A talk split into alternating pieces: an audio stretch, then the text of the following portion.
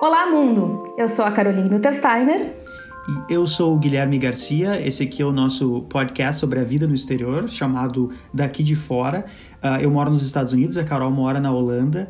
E esse é o nosso terceiro episódio em que a gente vai abordar vantagens e desvantagens de se morar fora, né? Então, assim, uh, acho que muita gente pensa que morar fora é um mar de rosas e que tem muitas vantagens, mas as pessoas geralmente desconhecem ou esquecem que também existem algumas desvantagens que são importantes e a gente vai uh, focar um pouco nas duas coisas, tentando evitar o que é óbvio. Então a gente não vai falar, por exemplo, que ah, aqui é mais seguro, porque isso já é um é meio que chover no molhado, assim, né? Uhum, isso mesmo. Uh, eu e o Guilherme montamos uma lista com alguns prós e alguns contras, a lista equilibrada para que a gente não fique nem extremamente positivo, positivo e otimista e nem extremamente pessimista reclamando. Sim. E, e aí o primeiro, o primeiro pró que foi o Guilherme que trouxe que, e sugeriu é a educação sendo bastante superior em várias, vários, uh, vários aspectos à, educação do Brasil. E aí eu queria que tu, conversa, que tu falasse um pouco, Guilherme, da, da tua percepção sendo professor e tendo feito uh, a pós-graduação no, no exterior. Pois é, uh, eu vou falar um pouco da, da parte da universidade. É claro que esse assunto já poderia render assim alguns programas, né, alguns podcasts, assim, mas eu vou tentar uh, basicamente focar em três pontos bem rapidinhos. Uh, eu não fiz graduação no exterior, eu fiz a minha graduação e meu mestrado no Brasil, mas eu fiz a minha, o meu doutorado no Canadá e como eu sou professor, eu, eu meio que tenho essa experiência da graduação, mas obviamente da perspectiva de quem está dando a aula. Uh, uma das grandes diferenças que eu noto é uh, a qualidade do ensino, de um modo geral. É claro que existem universidades ruins, Assim como no Brasil existem universidades boas e universidades ruins, mas a grande diferença é quando a gente pega, por exemplo, as melhores universidades do Brasil versus Uh, as melhores universidades da América do Norte. E aí não existe comparação, assim, é uma diferença uh, astronômica, assim, pra, pra, e isso não é um exagero. Então, essa questão de universidades terem uh, pesquisadores de tudo quanto é lugar do mundo e muito incentivo à pesquisa, o que significa também muitas bolsas, né? Isso é excelente para quem está procurando uh, oportunidades acadêmicas de qualquer país, né? Os Estados Unidos, particularmente, têm um, um talento muito grande em atrair talento. Né? Então, assim, a educação dos Estados Unidos não é particularmente boa dentre os países que são bem desenvolvidos. Então, por exemplo, o Canadá está na frente dos Estados Unidos de um modo geral, mas os Estados Unidos, por atrair muita gente, está em primeiro lugar no quesito pesquisa e as melhores universidades estão aqui. Então, assim, não é nenhuma surpresa que países mais desenvolvidos tenham uma educação melhor, porque essas duas coisas caminham juntas, né? Uhum. O segundo ponto que eu coloquei aqui na lista tem a ver com a estrutura da graduação. Então, no Brasil, a gente. Assim, eu fiz letras. Então, no momento que eu me inscrevi no vestibular para fazer letras, eu assinei um contrato, entre aspas, né? Dizendo assim: tá, vou passar os próximos 4, 5 anos da minha vida estudando apenas letras. E é isso, eu não, eu não posso, por exemplo, uh, pelo menos eu até posso, mas eu teria que escolher por livre e espontânea vontade fazer disciplinas de outras áreas, né? O meu curso não exigiu que eu fizesse disciplinas de economia, história ou uh, física ou qualquer coisa, né? Agora aqui é diferente, eu posso, por exemplo, dizer que eu quero ter um foco em letras, mas ao mesmo tempo eu quero ter um subfoco, digamos assim, que a gente chama de minor, em física. E eu posso fazer letras e física, mas uhum. focando uma mais do que a outra. Isso é excelente, porque quando a gente tem 18, 17 anos, a gente não, quase nunca tem certeza do que a gente quer fazer. E isso não é nem um pouco surpreendente, né? A gente não, não viu, não trabalhou com nenhuma área ainda. E, e essa estrutura para mim é muito legal. Eu gostaria de ter tido isso na, na minha graduação. Uhum. Isso me leva à terceira coisa, que é a, a, a última da, das que eu selecionei aqui, que é o fato de que alunos de graduação, mas também da, do mestrado e doutorado, enfim, eles têm muito mais autonomia aqui. Então, tem menos horas dentro da sala de aula e mais horas trabalhando fora da sala de aula. Então, o aluno ele, é, ele tem que ter maior, uma maior responsabilidade sobre o seu próprio desenvolvimento acadêmico ao longo da graduação. Isso também é legal, considerando que um dos objetivos principais da, da universidade, né, é fazer com que a pessoa saia daquele mundo ensino médio e conheça uma área mais a fundo e também desenvolva essa habilidade de saber como aprender uma coisa. E isso, obviamente, passa pela uh, autonomia, né? É meio que impossível tu conseguir uma coisa sem a outra. E, e aí na Europa, Carol, tu tem alguma, alguma coisa assim que tu gostaria de adicionar sobre o quesito da educação? É, Guilherme, aqui muitas dessas coisas que tu comentaste de, da, da questão da autonomia e das, da, da qualidade da pesquisa é, é, é, bem perceptível aqui. Eu, a minha carreira acadêmica é, não existe há mais de 10 anos, então experiência própria eu não tenho, não, não fiz nenhum curso aqui ainda, mas eu vejo pelo meu namorado holandês e por, por algumas pessoas que eu conheço ele está fazendo um pós-master aqui em Tilburg e, e, eu, e, eu, percebo isso, o quanto que ele é autônomo e o quanto que ele é independente estudando. E quando eu converso com ele sobre como é que foi a educação dele aqui, desde a escola, as crianças, desde cedo, elas aprendem a fazer as coisas sozinhas, elas, elas aprendem a meio que se virar sozinhas. E elas entendem que, e as pessoas aqui entendem que elas que são responsáveis pelo próprio aprendizado. Então, é bem isso que tu comentou, as, as horas de aula em sala de aula são menos, é, tem menos horas, mas o conteúdo que ele traz para casa, a quantidade de artigos que ele tem que ler e escrever e análises que ele tem que fazer é muito maior. E, o outro ponto que daí eu acho que difere a Europa, difere dos Estados Unidos, é a questão da educação ser gratuita ou muito barata. Então, até o high school aqui, até escola, no mínimo, uh, as as pessoas, a não ser que tu queira fazer alguma escola especial, mas a maior parte das pessoas não precisa pagar via de regra pela educação. Os pais eles têm uma doação anual que eles fazem para a escola, que é praticamente simbólica. Por outro lado, tem uma questão que é se a criança falta aula aqui, os pais têm que pagar multa. Hum. Que acho que é, não, eu não vou dizer quanto que é, porque talvez eu erre muito para cima ou para baixo, mas eu sei que eles têm que pagar multa se a criança falta aula porque afinal de contas, né, a sociedade está pagando para aquela criança estar tá lá na escola. Claro, claro. Então é bem interessante esse, essa percepção da educação aqui e de como as coisas funcionam, né? É, e nesse sentido a Europa ela está bem à frente dos Estados Unidos, porque estudar nos Estados Unidos é uma coisa extremamente cara, mesmo universidades públicas são super caras. Nossa. Uh, as universidades públicas elas vão cobrar um valor que depende de onde que tu vem. Então, se tu é daquele estado, vai ser mais barato. Se tu é de um outro estado, vai ser mais caro. Mas de qualquer forma, vai ser mais caro do que custa, por exemplo, para um canadense estudar. Então, o Canadá é um país muito mais similar à Europa nesse sentido. As universidades são todas públicas e elas uhum. custam pouco. É um, é um valor assim quase que simbólico perto daquilo que custa para administrar uma universidade. Então, por exemplo, Harvard vai custar 80 mil por ano e a universidade onde eu estudei, lá em Montreal, vai custar 4 mil por ano. Né? Então é uma, é uma diferença assim uh, muito, muito grande, né? Uhum. Então é mais fácil para um americano ir para o Canadá estudar, vai ser mais barato do que ele estudar no seu próprio país, caso ele queira ir para uma universidade de ponta, que no caso dos Estados Unidos geralmente são as universidades privadas, né?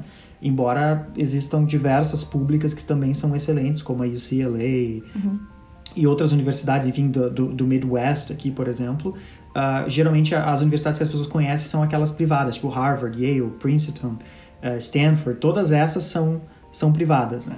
E, mas daí tu tem, sei lá, a Universidade da Califórnia, né? que tem um sistema todo e tal. Mas sim, de um modo geral, muito mais caro do que a Europa e essa é uma, esse é um contra, digamos assim, da, da educação, né? Ela é muito cara aqui.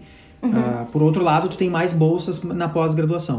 Uma coisa que eu, que eu sei que é um pouco diferente da Europa e dos Estados Unidos barra Canadá é que o, os doutorados na Europa tendem a ser bem mais curtos, eles tendem a ter três anos, mais ou menos. E na América do Norte, geralmente, eles têm cinco, mas podem ir até dez anos tranquilamente, assim. Sim. É, o, e mestrado aqui, um a dois anos. Uh, alguns mestrados aqui eu já vi que também tem, duram um a dois anos. É, é sim, é. essa é uma, uma outra diferença. Bom, vamos ir pro ponto 2, porque a gente tá falando bastante sobre educação. Uhum. Esse é um assunto que vai voltar, porque muita gente tem interesse em fazer pós-graduação, ou, enfim, mestrado ou doutorado fora, né? Então a gente vai ter outros episódios em que a gente vai pelo menos tocar nesse ponto. O segundo item da lista aqui dos prós é o poder de compra. Uh, que basicamente a gente está falando aqui do custo de vida, né? E é claro que existem vários uh, poréns aqui nisso que eu vou falar, então vou falar rapidinho dos Estados Unidos. Nesse momento, o Brasil é um país bastante caro de se viver, uh, desde comprar imóveis até ir no mercado, tudo no Brasil é bastante caro nesse momento. O real está bastante desvalorizado com relação ao dólar, pelo menos nesse exato momento, né? eu acho que agora o, o dólar deve estar tá quase quatro reais. E então, assim, é bastante caro. Eletrônicos, carros. É, é difícil pensar uma coisa que não é cara no Brasil. Então, aqui nos Estados Unidos, por exemplo, existe um poder de compra muito grande. Esse é um dos pontos assim que a sociedade americana gosta muito de enfatizar. O, o grande porém que existe é a parte do imóvel que é extremamente sensível à cidade onde tu mora. Então, por exemplo, se tu mora numa cidade como São, Franci São Francisco e tu quer morar num bairro legal, é bem possível que tu jamais consiga comprar uma casa, porque ela vai ser muito, muito, muito caro. Uh, a mesma coisa para lugares como Manhattan ou até cidades como Chicago, Los Angeles, em que bairros mais nobres vão custar tão caro que mesmo estando muito bem empregado vai ser extremamente difícil tu conseguir uh, ter condições financeiras de comprar e, e, quando tu conseguir comprar, tu vai passar literalmente a tua vida inteira pagando. Então, esse é o caso dos imóveis em algumas cidades que são mais visadas, né? Como essas que eu, que eu mencionei antes. Tirando essas cidades, no interior dos Estados Unidos, todas as outras cidades, imóveis podem ser bem mais baratos, eles vão ser bem mais baratos. Uh, carros, por exemplo, são extremamente baratos e tudo isso vai ser bem mais barato do que uh, o Canadá. É, é, assim, tem basicamente duas coisas que são mais baratas no Canadá apenas, que é saúde, que é pública, e educação, que também é pública. Todas as outras coisas, por uma questão de imposto, importação, exportação, etc, etc, inclusive frutas e mercado, todo o resto vai ser bem mais barato nos Estados Unidos. Então é uma coisa que atrai bastante, né? Tem, é muito comum ver brasileiros viajando para os Estados Unidos para comprar coisas, né? Porque são muito mais baratos, apesar de agora, enfim, não sei se agora está valendo a pena por causa do câmbio. E essa eu sei que também é uma outra diferença, entre aspas, assim, entre a América do Norte e a Europa, certo? Sim. É, uh, quando, quando eu penso em poder de compra, ele, ele tem duas, duas coisas, que é a entrada de dinheiro e a saída de dinheiro, né? Então, aqui, em relação uhum. à entrada de dinheiro, salário mínimo aqui é algo que se eu não me engano, na Holanda está em torno de 1.600 euros bruto. O que, se a gente uhum. for converter para real, a gente chora, porque é um salário mínimo, né? Sim. Então, uma pessoa consegue viver, uh, pagar um, até uma, um mestrado, se for o caso, né? Guardando dinheiro, enfim, ela consegue viver bem, consegue viajar para um lugar próximo aqui, ter uma qualidade de vida bem confortável até com o salário mínimo extremamente uhum. confortável, mas bom o suficiente, entende? E Sim. então isso faz com que a base da população já tenha um nível de vida e a, a gente, a pessoa para fazer um supermercado, enfim, ela não vai gastar tanto. Diferencia muito também a questão de imóvel, diferencia muito aqui na Holanda também. Eu moro numa cidade que custa um terço do preço de Amsterdã. Qualquer coisa aqui, Entendi. em, ter, em, termos de custo de, de imóvel, que nem tu comentaste, essas coisas, vai ser um terço. Como a Holanda é um país muito pequeno, tem uma coisa engraçada da gente que vem do Brasil, que todas as coisas têm um preço em Porto Alegre e tem outro preço diferente em São Paulo. E nos Estados Unidos provavelmente é a mesma coisa. E aí aqui a, a maçã custa um euro em qualquer lugar do país. Tudo custa mesmo, meio uhum. que a mesma coisa em qualquer lugar do país. Que é uma coisa que para mim ainda é meio, meio engraçado, assim. Mas como também não é muito grande o país, não, não tem que ter muita diferença. Então, assim, Sim. em relação à entrada, as, as, pessoas recebem, via de regra, elas recebem o suficiente para se manter bem.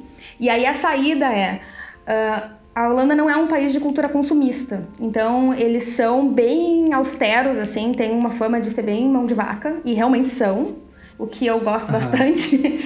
então, assim, eles, eles não saem para jantar fora desnecessariamente, eles não ficam comprando coisas, eles têm. Uh, minha sogra teve um, tinha o mesmo carro durante 15 anos, e ela trocou acho que faz uns dois, mas é, imagina ter o mesmo carro por 15 anos no Brasil é praticamente impensável, né? Para pessoa que é de classe média alta, jamais. É. Então, Sim. isso é algo que diferencia muito também, porque o que as pessoas querem comprar aqui, o que elas aspiram a comprar, também não é algo que vai. Não existe hum, parcelamento, é muito difícil de ter, então é difícil das pessoas se endividarem. Uh, uhum. Se eu tiver poupança aqui, as pessoas tendo poupança, ela não rende nada, porque as pessoas, tá, tá, ninguém está endividado, tá todo mundo em dia com as suas contas. Então, uhum. o comportamento de compra também é bastante diferente. Ah, interessante tu falar isso, porque essa é uma grande diferença entre onde tu tá e onde eu tô, né? Nos yeah. Estados Unidos é, é assim, consumo, carro, eh, de preferência um carro novo ou de até três anos, mais ou menos. Uh, uhum. Tudo é barato, dá para jantar fora assim com uma frequência bastante alta. Uh, deixa eu fazer uma pergunta assim bem geral. Se tu fosse sair para jantar fora em um restaurante médio aí onde tu mora, quanto tu gastaria? Por pessoa, uns 20 e poucos euros. Uhum. Eu tô sendo assim, um lugar ok, né? Uhum. Uh, tô dizendo um restaurante médio, né? Tá. 20, 20 a 30 euros. Uh, com bebida vai a 40, 50. E se eu cozinho em casa, eu gasto 5 euros. Não, claro, é, é bem mais barato, mas só para efeito é. de comparação, assim, é, para é, eu é. sair aqui num restaurante médio, eu vou gastar tipo 10, 15 dólares, né? É bem mais é, barato. E é. aí tu entende por que, que as pessoas vão sair muito mais aqui. Geralmente essa é, uma, é, um, é meio que um choque cultural para alguém que é da América do Norte e vai viver na Europa, porque uh, a pessoa está acostumada assim a sempre andar de carro, a sair direto para uhum. beber ou para comer fora e tal. E isso não, isso é bem diferente, né? para alguns amigos que eu tenho aqui, por exemplo, que vêm, amigos brasileiros que vêm morar aqui na Holanda e que têm uma mentalidade um pouco mais próxima da América do Norte, essa coisa mais consumista, eles acabam tendo que trabalhar muito mais e, enfim, se desesperar um pouco muito mais porque eles precisam ter o carro, eles precisam ter as coisas que, né? E aqui é muito diferente. Então, uh, é como eu disse antes, o comportamento de compra é bem diferente e isso acaba, né, modificando uh, a, a, forma como o que, que significa o poder de compra aqui, né? Então, Guilherme, indo para o próximo, pro próximo Pro, que esses dois primeiros já deram bastante, bastante assunto, um, o terceiro seria a gente ter uma relação mais saudável com o nosso país natal.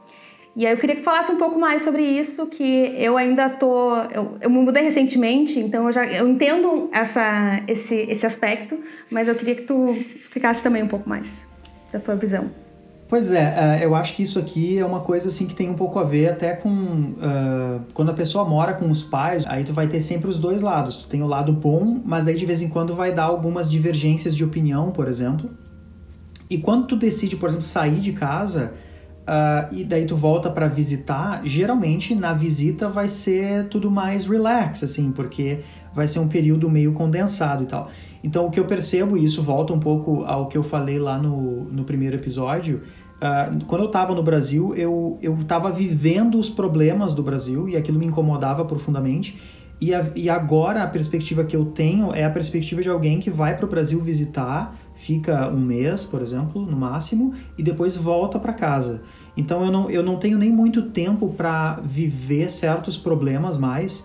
Isso faz com que a minha relação com o Brasil seja bem mais saudável hoje em dia, porque eu lembro de coisas boas do Brasil. Eu sei que agora o país está numa crise imensa, eu tenho acompanhado, mas como eu não estou vivendo essa crise uh, diretamente, óbvio que a minha família está no Brasil, né? Mas isso meio que me ajuda a, a ficar assim, ter uma relação mais pacífica com o país, porque eu realmente estava ficando assim bem uh, desacreditado com relação ao país quando eu morava lá e, e é claro que tudo isso que eu estou falando sobre ter uma relação mais saudável com o próprio país, isso é, obviamente, uma perspectiva individualista, né?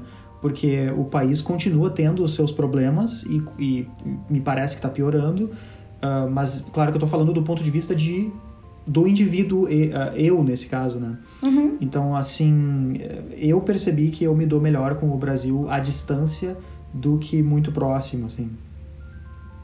Não sei se tu sente isso também. Eu, eu, eu sinto. Eu fui pela segunda vez agora para o Brasil e então eu ainda sou meio recente nessa, nessa jornada de estar morando fora. E, mas eu, eu, eu, percebo que eu ainda tô, porque quando eu saí eu também estava muito enfurecida com muitas coisas e eu ainda, eu ainda tô um pouco, sabe assim, com o coração ferido Sim. com algumas coisas de como as coisas funcionam no Brasil. Então, eu vejo que realmente o fato de eu estar longe, o fato de eu pegar um avião e voltar para Holanda faz com que eu não me desespere com muitas coisas que estão acontecendo e, e com as, as, coisas que sempre aconteceram também. E, e, eu acho que com o passar do tempo vai melhorar ainda mais e eu vou conseguir chegar provavelmente na relação que tu tens hoje, por exemplo. Né? Então, é, é complicado, porque assim, é o nosso país, né? A gente nasceu no Brasil e é óbvio que a gente fica bastante decepcionado com o que a gente vê acontecendo, mas é diferente tu tá desapontado à distância e tu tá desapontado estando dentro do problema. É, certamente é uma perspectiva diferente, é, assim. É, exatamente. E um outro ponto, indo, indo para o quarto pró da gente estar tá morando aqui fora do país, um, o fato da gente estar também na Europa, Estados Unidos, uh, tem muita coisa que acontece que a gente ficava vendo pela TV e pela internet lá no Brasil e que aqui a gente tem um acesso de primeira mão, assim. E, então, eu, a minha perspectiva super, é, assim, não, não, não sofisticada, digamos assim, é que eu consigo num festival que eu pego um trem, eu vou e passo três dias acampando num festival que toca Foo Fighters, Pearl Jam e, e todo mundo que eu gosto, entendeu? E que apesar de ter shows agora um pouco mais no Brasil, aqui é super rotina e a gente, eu consigo ter acesso e ver as coisas que eu gosto e ter acesso ao entretenimento que, que eu sempre gostei muito, que eu sempre vi à distância, eu consigo ter realmente bem mais facilitado e mais barato também, né? E para ti? É, aí, aí que eu ia chegar, né? É mais barato. E é isso que é uma coisa que as pessoas não têm uma perspectiva diferente. Elas acham que morar na Europa vai ser uma coisa mais, sei lá, mais chique, mais confortável, mas na verdade a vida do indivíduo na Europa, pelo menos é o que me parece, me corrija se eu estiver errado, mas a vida do indivíduo ela é menos confortável porque a vida da sociedade como um todo é melhor, né? Então assim existe toda uma, tu vai ficar menos desigual e para isso algumas pessoas vão subir e algumas que teriam um salário excelente vão ganhar um pouco menos para que tu tenha menos desigualdade social. Então tu não vai ter certos confortos que tu tem no Brasil, mas ao mesmo tempo certas coisas vão ser muito mais fáceis, como por exemplo ir num show, esse tipo de coisa. Né? Então é, é um, é um tipo de vida bem diferente daquela que algumas pessoas, por exemplo, de classe média alta estão acostumadas a ter, ou até de classe média, estão acostumadas a ter no Brasil. E a gente vai falar mais disso quando a gente falar sobre nosso dia a dia e tal, né? É bem, é bem diferente. até eu mesmo, assim, porque eu, eu tinha uma, um, um, um, padrão de vida muito diferente do que eu tenho aqui hoje. E realmente, eu não tenho carro aqui, eu não tenho gente que limpa o apartamento, não tem diarista, não tem manicure, não tem, sabe, uma série de, de luxos que a gente tem no Brasil que a gente paga para as outras pessoas fazerem as coisas para nós, né? Aqui, a, aqui a gente colocou o piso do nosso apartamento e pintou o apartamento. É. Né? Então, sem glamour. é, é. É um, é um outro estilo de vida, né? É. é um estilo de vida bem, bem diferente, assim. E, enfim, tem gente que vai adorar e tem gente que não, não vai curtir muito, né? Uma questão também de perfil. Uh, o nosso quinto item é Uh, o nosso item, uh, quinto item aqui na lista dos prós é, uh, são, tem a ver com os valores e a cultura do, do de um novo país. eu não sei se tu quer elaborar aqui, Carol, nesse item. Sim. é, eu esse, esse, é um ponto, tanto os valores como a cultura do, do, do país para onde tu te mudas, é um, é um ponto que ele é bom e ele é ruim, porque quando tu chega tem um choque e é, é, difícil de assimilar muitas coisas, enfim. E tem algumas coisas que vão parecer meio estranhas, mas no meu caso, pelo menos, eu escolhi viver aqui porque quando eu conheci como as coisas funcionavam, assim, minimamente, eu entendi que era um lugar que estava em consonância com os meus valores. Então, eu prefiro estar morando num apartamento que eu coloquei o piso e que eu, eu saio, eu ando a pé para fazer as compras no supermercado e que eu não tenho sacola de plástico e que eu não tenho carro e que eu recebi um salário mínimo a maior parte desse ano, eu prefiro ter isso e ter segurança e ter, quando eu tiver filhos aqui um dia, os meus filhos têm acesso a uma excelente educação e, e aí algumas coisas também da cultura das pessoas daqui, que elas são muito sinceras. E aí quando, quando eu me mudei para cá foi uma coisa bem complexa, assim, porque eu no Brasil eu estava acostumada com várias relações em que uh, em alguns momentos as pessoas valorizavam mais ser legais, aparecer que eram né, simpáticas do que falar a verdade. E aqui ninguém se importa, entendeu? Sim. E se tu cortou o cabelo e a pessoa olhou e achou que não tá bom, ela vai olhar e dizer, ah, não tá bom isso corte. Ela, ela não vai te ofender, mas ela vai simplesmente dizer um fato na tua frente, Sim. entendeu? E, e isso, pra gente que é muito mais sensível a essas coisas no Brasil, é um impacto que inicialmente é difícil, mas para mim, de novo, uma visão muito individual, eu valorizo isso, eu valorizo as pessoas serem honestas, eu valorizo elas terem uh, essa liberdade e eu valorizo o fato de que, assim como tu falou, que é uma sociedade menos desigual, e isso faz com que as pessoas que estariam acima, elas não tenham tanta diferença assim, é o fato de ser uma sociedade realmente igualitária, em que as pessoas são tratadas da mesma forma, da mesma forma independente do teu gênero, orientação sexual, independente de como é que tá, se tem maquiagem, se não tem maquiagem, se tá com uma roupa de marca, se não tá, tá de salto, não tá, tem carro, é diretor, é, é caixa do supermercado, entendeu? E isso é uma coisa que me faz muito feliz de estar morando aqui. É ver esse sentimento de que, tá, que todo mundo tem os mesmos direitos e todo mundo tem acesso às mesmas coisas. E, e então para mim, essa é uma das coisas mais. É um dos melhores prós, na verdade. E, e para ti, tu tem alguma coisa a acrescentar? É, eu acho assim, uh, os Estados Unidos, nesse quesito mais social, uh, igualitário e tal, ele ainda tem bastante que melhorar, né? Então, assim, ele, ele tá longe de ser um país como uh, a Holanda, como a Suécia, bem longe de ser isso porque uhum. também tem uma questão de valores, né? Assim, os Estados Unidos valoriza é. muito o indivíduo. Então, assim, uhum. tem toda essa coisa de uh, ter sucesso enquanto indivíduo, de, de ser bem sucedido e ganhar dinheiro para poder ter coisas, né? De volta àquela questão do consumismo. Então, é bem diferente a mentalidade. É claro que por ser um país rico, a sociedade americana é muito menos desigual do que a brasileira, isso é, um, é óbvio, mas é muito mais desigual, por exemplo, do que a canadense ou do que a holandesa, enfim. Então, assim, os Estados Unidos é, ele seria um país desenvolvido, mas uh, no quesito social da lista de países desenvolvidos, ele está provavelmente na metade de baixo, muito embora, se a gente for olhar na internet, por exemplo, qual é o índice de desenvolvimento humano dos Estados Unidos, ele está acima do Canadá. Mas isso é, é, curioso, porque também depende de como é que o cálculo é feito, né? Certamente é um, uhum. é, existe mais desigualdade social nos Estados Unidos do que em países top da Europa. Isso é um, é um fato, assim. E a última coisa que a gente tem de pró aqui é a sensação de recomeço. E eu lembro que isso foi a Carol que adicionou aqui, então talvez ela queira...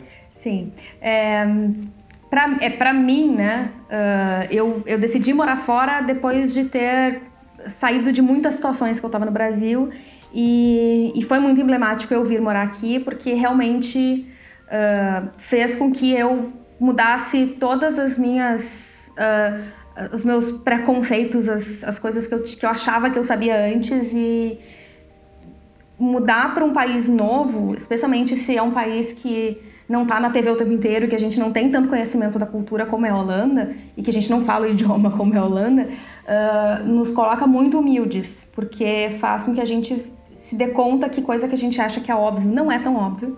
E, come... e a gente tem que começar do zero mesmo, assim, a gente tem que... Eu, eu chego aqui, eu não sei se eu cumprimento um holandês apertando a mão, ou dando dois beijinhos, ou três beijinhos, sabe assim, as coisas mais básicas, mais básicas, Uh, eu comecei aqui sem saber nada, nada. Parecia que eu tinha que aprender a andar de novo. E tem um lado disso que, que, que pode ir para um contra, que a gente vai falar depois, mas essa sensação de estar tá começando de novo é uma sensação que para mim é, é, muito. Eu gosto muito dessa sensação e foi algo que com certeza é um pró muito, muito grande. E, uhum. Mas, de novo, é também bastante assustador. E isso faz com que a gente vá para os contras, entre as coisas assustadoras. Sim. Né? E isso é, na verdade, essa, essa coisa de, de tu ir para um lugar novo e ter que reaprender tudo é um dos motivos, eu acho, que faz com que as pessoas que sonham em, em fazer isso acabem não fazendo, porque tu tem que tu realmente tem que começar do zero e não é fácil, dói bastante. Mas, enfim, acho que vale a pena.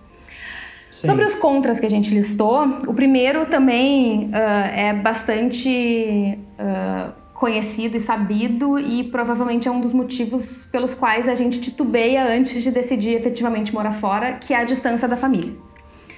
E eu que estou morando há menos tempo, é, também tenho a sorte da gente ter acesso a WhatsApps e coisas que permitem que a gente tenha contato com a nossa família sempre, mas para mim pesou muito e Sim eu, eu não tinha nem considerado morar fora antes em função disso, porque eu achei até que fosse ser mais difícil do que tem sido.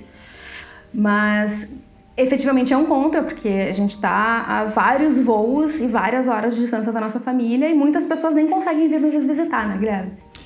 É, é, essa parte é bem complicada, né? É, e não adianta, é inevitável, né? Quer dizer, tu, tu, tu, vai ter que fazer uma escolha. Ou tu vai ficar longe da tua família para tu seguir o caminho que tu quer, se esse caminho é, é, não é lá no lugar onde tu nasceu. Ou tu vai ficar perto da tua família, mas tu não vai nunca, assim, sair de casa para ir em busca de algum objetivo maior, né?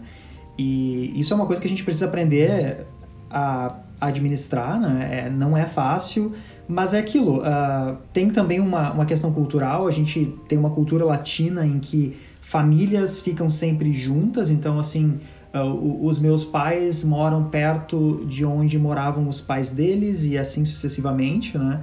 Então, no, no Brasil existe muito isso. As pessoas, elas, elas nem trocam de estado, geralmente, né?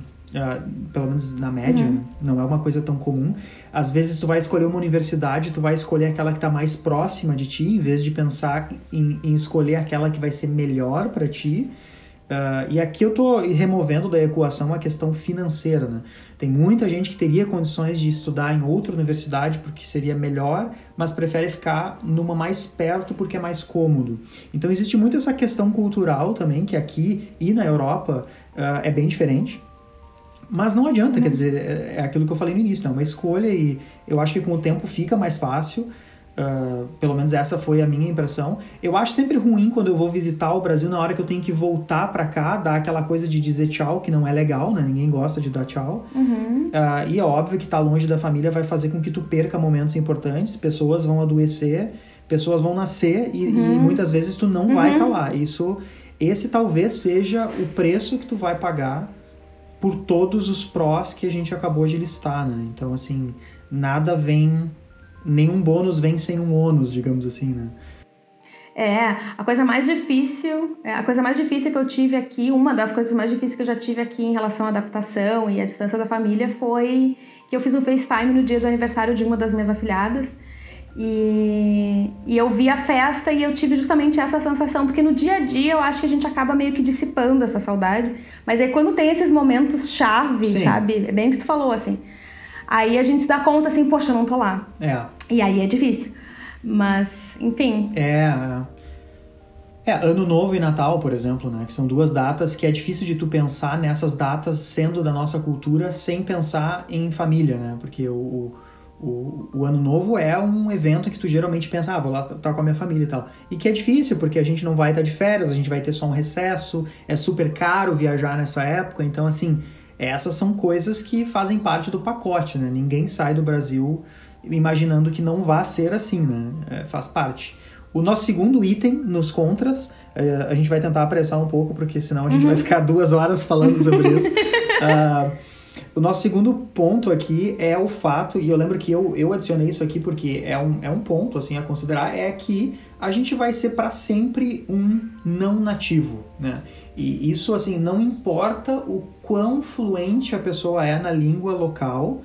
Uh, eu considero inglês uma língua assim que para mim é quase a minha segunda língua. Eu uso ele todo dia, falo com todo mundo em inglês, dou aula em inglês, mas eu não vou ser um nativo no quesito cultural, por exemplo. Quer dizer, existem referências culturais que a infância ter sido em dois lugares diferentes não, não vai, vai dar um problema. Não vou conectar alguns pontos de algumas referências culturais daqui.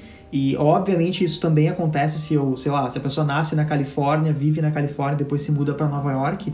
Só que é claro que de um país para o outro essa, essa diferença pode ser maior muito embora a nossa cultura não seja tão diferente da cultura norte-americana, quer dizer, uh, vou dar um exemplo bem, bem assim básico, né? Tanto brasileiros quanto americanos vão tomar banho todo dia, por exemplo. Então isso não, não vai, não vai criar um clash cultural como criaria de algumas outras culturas, inclusive algumas da Europa que não tem tanto esse costume. Então assim é relativamente tranquilo no caso dos Estados Unidos para mim, mas a, a verdade é que só se eu tiver filhos aqui é que aí eles sim vão se sentir, tá, essa, esse é o meu lugar, porque eu nasci, me criei aqui, etc, etc. Não sei como que tu te sente a respeito disso, Carol. É, eu, eu concordo em gênero, número e grau. E, e, e, devo acrescentar que aqui na Holanda a gente toma banho todos os dias também. Mas voltando. Só é... para deixar claro, né?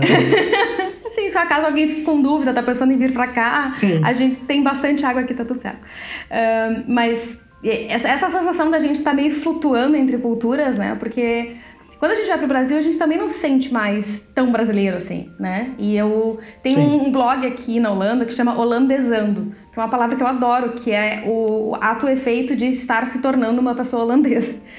E, uhum. e é algo que acontece, né? A gente vai pegando os trejeitos das pessoas aqui. Eu, meu inglês hoje tem sotaque de holandês. E eu tinha um sotaque super americano, e agora eu tenho um sotaque de holandês para falar inglês. Por exemplo, eu falo after ao invés de after, entendeu? É, faz parte. entendeu? Mas mesmo assim, realmente, é, essa, é, as coisas óbvias, né? O, a, o, programa da TV, a placa, não sei o que, essas coisas mais óbvias que permeiam a cultura que a pessoa tá, nas, que nasce aqui, tá vendo desde que nasceu para mim, por exemplo, uma coisa muito, muito, muito forte é a bicicleta. Eu não ando uhum. de bicicleta, não sei andar de bicicleta. E assim, as pessoas aqui, elas nascem pedalando. É. Então, é. é, quer choque cultural maior do que esse, assim, eu não, eu não tenho acesso ao meio de transporte mais usado no país, por enquanto. Mas enfim, é, então essa é um, é um traço bem importante. E aí, uh, esse, esse segundo contra, que é de não ser o nativo, ele, ele, ele emenda com o terceiro, que é esse senso de, de pertencimento ficar dividido e a gente nunca parecer tá, né? A gente tá com o pé aqui, tá lá, mas ao mesmo tempo não tá em nenhum. A gente se sente em casa em qualquer lugar, mas a gente não tá bem em casa em nenhum lugar. A gente se sente meio flutuando, assim. Eu, pelo menos, tenho essa é. sensação às vezes. Que não é ruim nem bom, mas, mas é o que é, não é mesmo? É, eu, eu, penso, na verdade, que não é nenhuma questão de juízo de valor, assim, quer dizer, o mundo tem vários lugares, então eu acho que é simplesmente mais realista tu ter essa sensação no momento em que tu percebe que tá, existem vários lugares para explorar e tal. Tem lugares que eu vou visitar e eu fico, sei lá, duas semanas e depois eu sinto saudade daquele lugar e tal. A gente sabe disso, quer dizer, mesmo tu não precisa necessariamente morar anos em um lugar para sentir que ficou um pouco de ti naquele lugar e que tu quer voltar para reviver aquelas memórias e tal. Isso tem um pouco a ver com uma certa nostalgia geográfica assim que que eu tenho bastante, assim, de uhum. alguns lugares. Por exemplo, eu sou muito, muito uh, interessado na Islândia, né? Eu e a minha esposa, uhum. a gente uhum. adorou ter ido para lá. E, assim, até hoje, para sempre, a gente vai lembrar de coisas que a gente viu lá, que a gente fez lá. E a gente quer voltar várias vezes. Então, assim, não adianta, tu fica meio fragmentado nessa sensação de que lugar que tu gosta, né? É, uhum. uma, é uma confusão meio que inevitável, assim, na nossa cabeça. É. O nosso próximo contra é um distanciamento que vai ser inevitável de pessoas, né, que antes eram, enfim, faziam parte da nossa vida. Isso vai desde amigos até parentes, mesmo pessoas com quem a gente se dá bem uh, vão parar de falar com a gente e não é uma coisa calculada, uma coisa natural, quer dizer, a gente não mora mais lá, apesar de existir internet, Skype, WhatsApp, não é a mesma coisa, e a pessoa não vai te ligar do nada também só para perguntar, e aí como é que tá indo, ou tem alguma novidade, isso a gente talvez até ache que vai acontecer, mas na minha experiência e considerando pessoas que eu conheço também, isso não é muito comum, porque não existe uma razão. É mais ou menos o que acontece quando termina o ensino médio, tu tem aquele grupo de amigos e depois uhum. cada um vai tomar o seu caminho e, enfim, vão se reunir algumas vezes, mas a grande verdade é que acabou, né? Assim, vai ter uma reunião de amigos por ano, talvez, alguns amigos ficam juntos por muitos anos, mas isso também depende de eles não se mudarem, porque se alguém vai para o Paraná, Rio Grande do Sul ou São Paulo, enfim, isso já vai também criar um problema bem similar. Então isso também é importante levar em conta, né? Esse distanciamento vai acontecer, né? É, e enquanto eu estava falando, eu estava pensando, tem, tem, tem um, um, lado que é. Uh, eu, eu escrevo coisas muito em inglês e posto em redes sociais em inglês, enfim. E, e aí as pessoas que eu conheço que não falam inglês, elas acabam também se distanciando porque assim, eu não entendo o que, que essa guria tá falando, sabe assim? Sim. Eu coloco no, no ver tradução e não faz sentido porque a tradução automática às vezes é muito ruim. Então, é. também tem essa coisa que a gente vai mudando o idioma, que a gente fala mais frequentemente e a gente meio que vai perdendo algumas pessoas no caminho porque elas, por uma questão basicamente linguística, né? Uh, eu, eu percebi nesse, nesse pouco tempo que eu tô fora, eu percebi uma coisa bem... Uh, anti. Uh, né, anti counterintuitive. Ah, contra-intuitivo. Já tô perdendo as palavras em português, uhum. É, contra-intuitivo. É, que, na verdade, eu me reaproximei de pessoas que eu tava distante uhum. depois que eu vim pra cá. E eu me aproximei de pessoas como tu mesmo, de pessoas Claro, que claro. saíram do Brasil também. Então tem, tem esse fenômeno esse paradoxal, assim, que algumas pessoas. Eu não sei te dizer das pessoas que eu tinha mais próxima antes de vir pra cá, eu ainda não tô tão distante, porque eu também nunca fui aquela pessoa de ficar uma semana na casa de alguém. Sabe? Eu sempre tive, assim, momentos que eu, eu conversava muito com alguém nesse mês, daqui a pouco ficava três meses Sim, sem conversar. nunca foi chata. Então não me parece que mudou. É, não mudou tanto o ritmo, sabe? Mas a sensação que eu tenho é que eu comecei a agregar outras pessoas que não estavam antes, porque o fato de eu estar morando aqui também é indício de várias outras coisas que me faz aproximar dessas pessoas. Então, Claro, claro, tu geralmente vai te aproximar porque existem coisas em comum, né? Então, que nem agora, nós dois não moramos mais no Brasil, é, e isso necessariamente meio que nos traz pra um ponto comum, né? é, é. Ainda no ponto de- das, das amizades, né? A gente vai pro quinto ponto, que é à medida que a gente vai envelhecendo, vai ficando mais difícil de fazer amigos, e quando a gente vai morar num lugar novo, a gente precisa fazer amigos.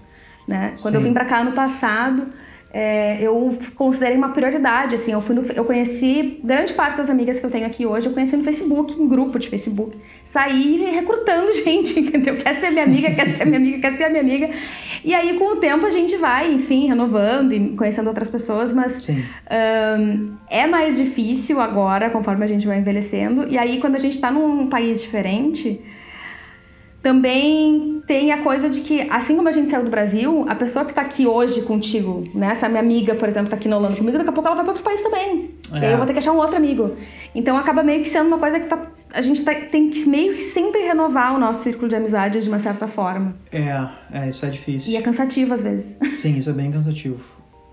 E acho que algumas pessoas têm mais facilidade, né? Eu sempre tive mais dificuldade porque eu não sou muito fã de. Eu não sou uma pessoa muito extrovertida e tal. E eu meio que. Sabe aquela pessoa que diz assim: eu preciso ir pra festa pra relaxar? Pra mim, relaxar é ficar em casa.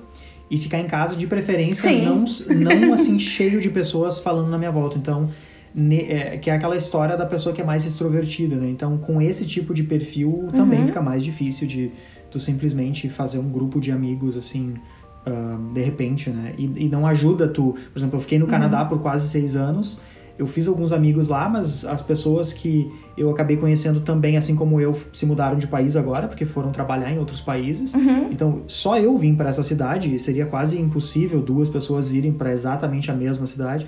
Então, mesmo que eu tivesse feito vários amigos lá, agora eu teria que de novo recomeçar do zero. Então, esse é um ponto ah, importante também de lembrar, né? Assim, eu consigo viver super bem e em paz comigo mesmo sem a necessidade de estar sempre socializando, né? Porque se eu não consigo, eu sou menos Uhum. flexível a esse tipo de mudança geográfica e tal, né? Sim. E a gente vai ficando mais. É, a gente vai acostumando com isso, né? Sim. E eu, apesar de eu ser uma. Apesar de eu falar muito e de eu ir atrás das pessoas, eu há mu- muito pouco tempo que eu entendi que eu tenho mais traço de, de introversão do que extroversão. Aham. Então, eu acho que isso acaba sendo uma vantagem pra nós, porque a gente não depende tanto das. A gente não depende de estar com gente em volta. É, é. E aí, eu acho também. né? Eu acho que ser introvertido é- pode ser. Eu acho que assim, durante o meu doutorado foi extremamente bom eu não necessitar de estar rodeado de pessoas, porque eu podia fazer um doutorado é uma coisa extremamente solitária, né? Tu vai pra casa, tu fica lendo, estudando, trabalhando e tal. E eu me dava super bem comigo mesmo fazendo isso, assim, eu, eu sentia prazer em ir pra casa e analisar dados e coisas assim. Então é claro que se tu gosta disso, se tu te sente bem nesse tipo de contexto, é muito menos complicado do que se tu precisa estar sempre rodeado, né? Sem dúvida. É.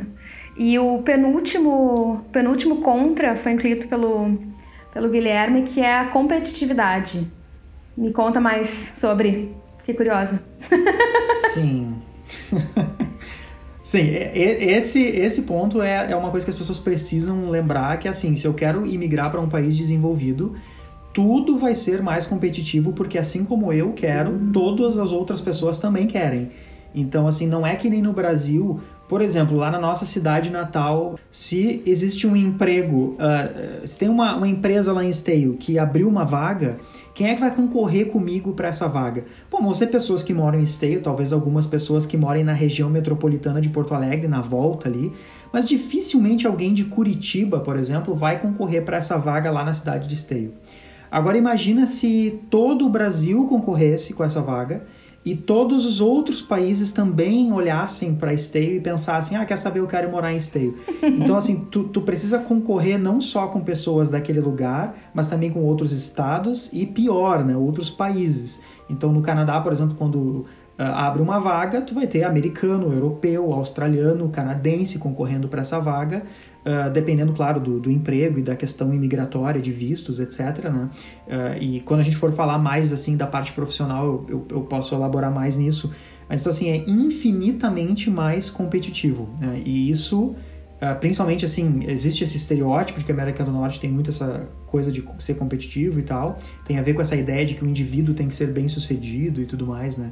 Então esse certamente é um ponto negativo e é claro que é justamente essa competitividade ela anda junto com inovação e desenvolvimento, né? Assim, nenhum país inova e cria as coisas, por exemplo, que os Estados Unidos criam uh, sem ter competitividade. Uhum. É muito difícil isso, né?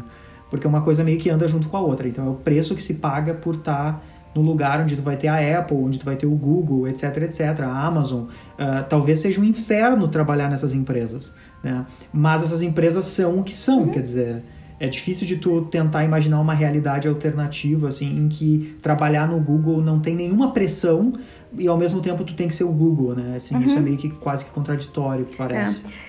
Aqui, o que eu vejo, e, e aí me remete ao primeiro, primeiro pró que a gente falou, que foi de, educação, é que as pessoas aqui na Holanda também, assim como nos Estados Unidos no Canadá, são pessoas que tiveram acesso à educação maravilhosa desde o começo. Então, elas já saem na frente, porque elas já têm uma formação infinitamente melhor do que a nossa. E são claro. pessoas muito mais bem preparadas para qualquer coisa que, que a gente vai estar tá, é, fazendo ali, né? De, de, de, uma vaga ou alguma coisa assim. Um, o, se, o sentimento de competição é uma coisa que não me parece que é. Eu não vejo aqui, em vários aspectos também por essa uhum. questão de ser uma sociedade mais igualitária, enfim. Uh, mesmo que as coisas sejam disputadas, é, esse conceito da competição é, é, um pouco diferente aqui do que é nos Estados Unidos e que é no, no, Brasil, de uma certa forma. Diferente. Mas quando eu trabalhava, por exemplo, num escritório, numa agência aqui em Eindhoven, uh, eu notava o quanto que as pessoas todas tinham um nível muito elevado de educação, de qualificação, de conhecimento, enfim. E quando no Brasil uhum. a gente já vê muito mais desigual. Então a gente, por exemplo, que teve acesso a ensino particular e que teve várias vantagens e vários privilégios no Brasil, a gente conseguiu chegar num nível de formação e tudo mais que nos colocou à frente de muita gente lá. E quando eu trabalhava no Brasil, eu tinha muita dificuldade de contratar gente, enfim, porque realmente essa educação basal, assim, é muito frágil lá. Sim. E aí eu venho para cá, para um lugar onde todo mundo senta e conversa contigo sobre as coisas de uma forma muito uh, aquela o educated guess, sabe? A pessoa ela não vai falar uma coisa porque é da cabeça dela, assim. Então, Sim. não que as pessoas aqui são, sejam, né, extremamente inteligentes e nada, mas elas não, simplesmente não, tiveram acesso a uma educação melhor. E aí elas, elas partem de, uma, de um lugar muito mais, muito mais adiante do que a gente está acostumado, né? Isso, isso acho que é, uma, que é diferente. A gente não está acostumado a conviver com tanta gente tão qualificada quanto a gente, eu acho. É, é, isso sim. E, e, é importante lembrar, né, que quando a gente sai do Brasil, a gente deixa de competir com os brasileiros e agora a gente vai competir com pessoas que tiveram uhum. muito mais oportunidades do que a gente, né? Não tem como comparar. Uhum Assim, mesmo alguém que tenha condições financeiras do Brasil não tem as mesmas condições educacionais que um holandês, porque ele está em outro contexto. É, é, imagina, uma criança que está numa escola na Holanda, uma criança que pode fazer um passeio de final de semana na aula de história para visitar o Louvre em Paris, por exemplo. Então, assim, uhum. assim, não tem como tu competir com essa criança. Né? A menos que tu mande tu, o teu filho para esse lugar, né? Então, assim, é muito, muito difícil de competir e isso é uma coisa que as pessoas geralmente esquecem. Elas, elas, assim, elas subestimam a dificuldade que vai ser, por exemplo, continuar a sua carreira fora do Brasil.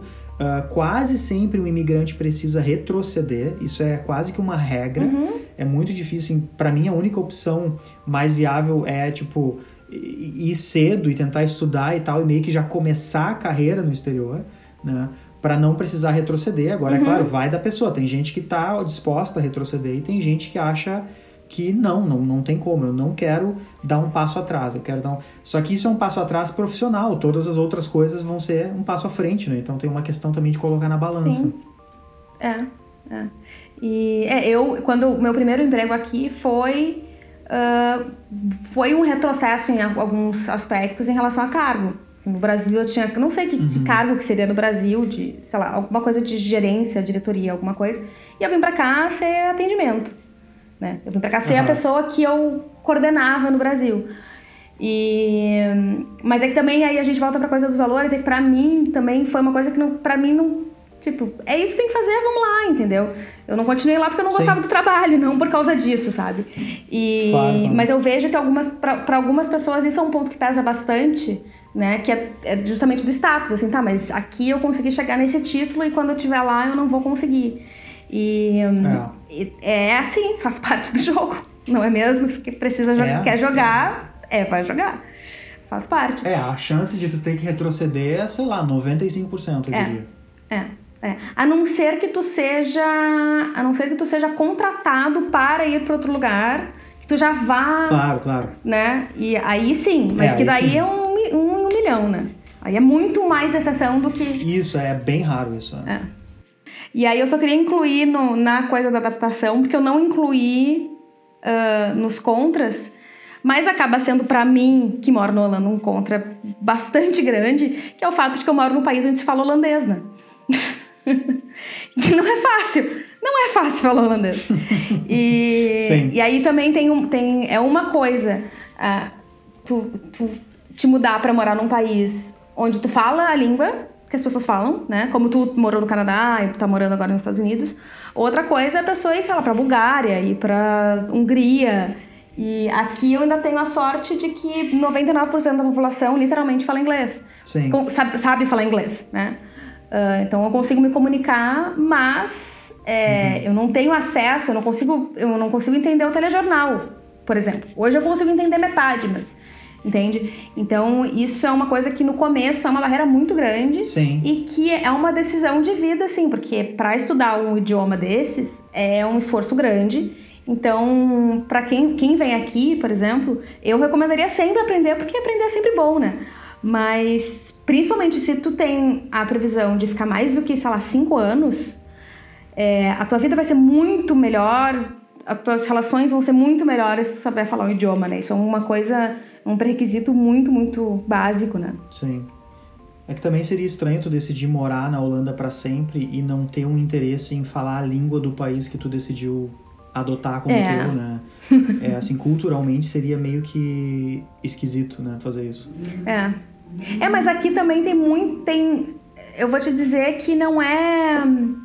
As pessoas, elas se interessam por estudar holandês e dependendo do tipo de visto, como a gente falou no último episódio, Uh, alguns vistos requerem que tu realmente tenha que aprender e provar para o governo que tu está aprendendo holandês. Uh, se aquele holandês que eles ensinam é realmente o que tu vai usar ou não, é outros 500, mas enfim. Uh, mas as pessoas que não têm, manda, elas não são obrigadas a aprender, não necessariamente. Tem muita gente que mora aqui há 15 anos e não fala. Tem muita gente que, que a maior, maior parte das pessoas que eu conheço que moram aqui há mais de 5 anos já falam no mínimo um pouco de holandês. Né? Mas tem muita gente uhum. que segue sem aprender por, sei lá, questão pessoal, enfim. Mas acho que o melhor seria falar o idioma do país onde tu mora, né? Porque senão tu não consegue claro, nem entender claro. a placa do trem. É, faz sentido. Então, buenos. Essa foi a nossa, esses foram os nossos prós e contras, bastante elaborados. Um, e acho que no fim a gente uh, listou sete prós e sete contras justamente para porque a experiência da gente estar tá aqui, ela não é necessariamente uma experiência maravilhosa, perfeita e cheia de, de, de, coisas encantadas. E não é uma experiência terrível, avassaladora, né? É os dois e é nenhum dos dois ao mesmo tempo. Então tem coisas boas e tem coisas ruins. Sim. O que importa é que as escolhas que a gente faz quando vem para cá, elas são escolhas conscientes. Então a gente sabe que a gente vai passar pelas coisas boas e vai passar pelas coisas difíceis, né? E que a gente não tem como evitar nenhuma delas. Não é mesmo? é, e as coisas ruins tendem a, a, a meio que se reduzir bastante ao longo do, dos primeiros anos, assim, mas realmente no início existem bastante, bastantes coisas assim que tu precisa pensar bem antes de tomar a decisão, né? Essa é a, a bottom line, assim. É. Então, tivemos um episódio excepcionalmente longo, uh, mas também acho que foi bem válido para a gente passar por todos esses, esses aspectos e esses, essa nossa conversa ela responde acho que muitas perguntas também que, que a gente recebe uh, com frequência por a gente estar tá morando aqui. E um, tem mais alguma coisa para para acrescentar ou podemos ir para os encerramentos deste terceiro episódio, Guilherme? Não, é isso aí. Acho que a gente precisa terminar porque está muito longo, né? Então tá. Muito obrigada por ter escutado esse terceiro episódio do Daqui de Fora. Fique ligado que daqui a duas semanas a gente tem um novo episódio uh, publicado para você fazer streaming e até a próxima. Tchau, tchau. Até mais.